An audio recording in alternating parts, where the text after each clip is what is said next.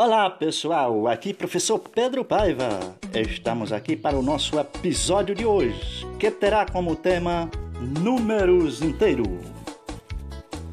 Antes de iniciarmos nosso assunto de hoje, quero enviar um abraço a todos meus colegas professores e professoras da EMEB Professora Dinari Feitosa, do município de Bom Jardim, no Maranhão.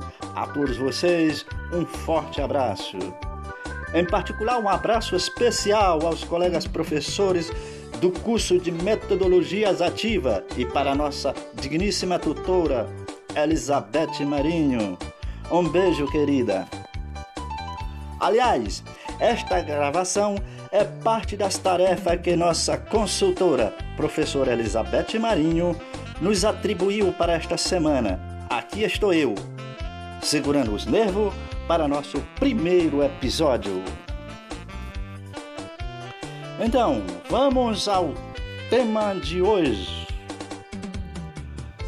Nosso tema terá a origem do conjunto dos números inteiros.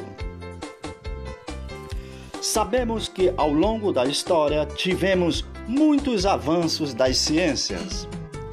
E lógico que a matemática está inserida neste contexto.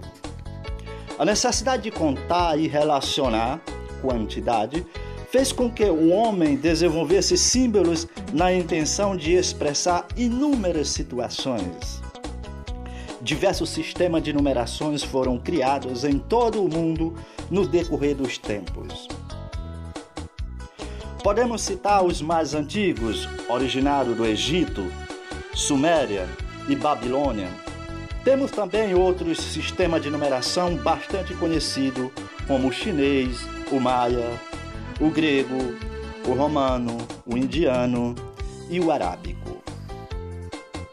O surgimento dos números naturais, 0, 1, 2, 3 e etc., revolucionou o método de contagem, pois relacionava símbolos, os próprios números, a determinadas quantidades.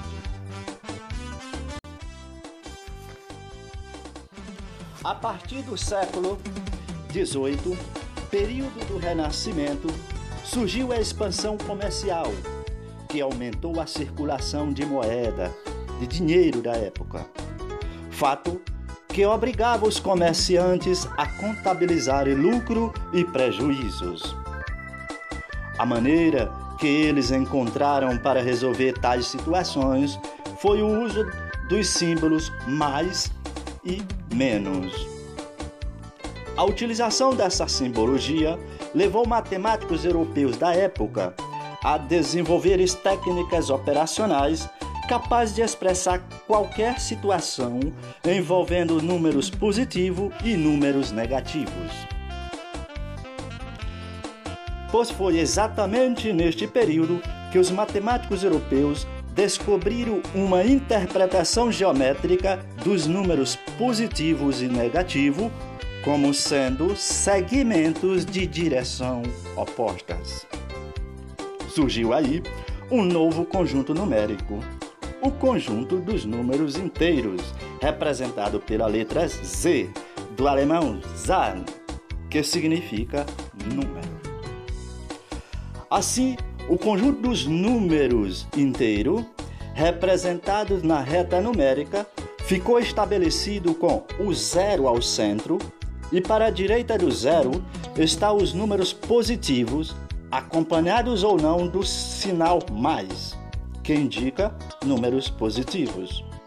E à esquerda do zero estão os números opostos, acompanhados obrigatoriamente do sinal menos, que indica números negativos.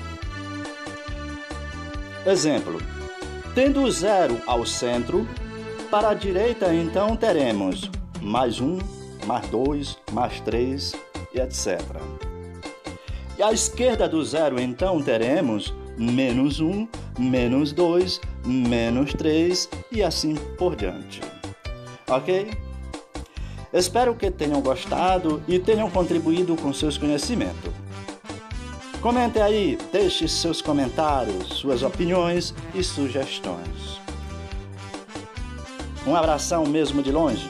Fiquem em casa, se cuidem. Até a próxima. Bye bye. Fui.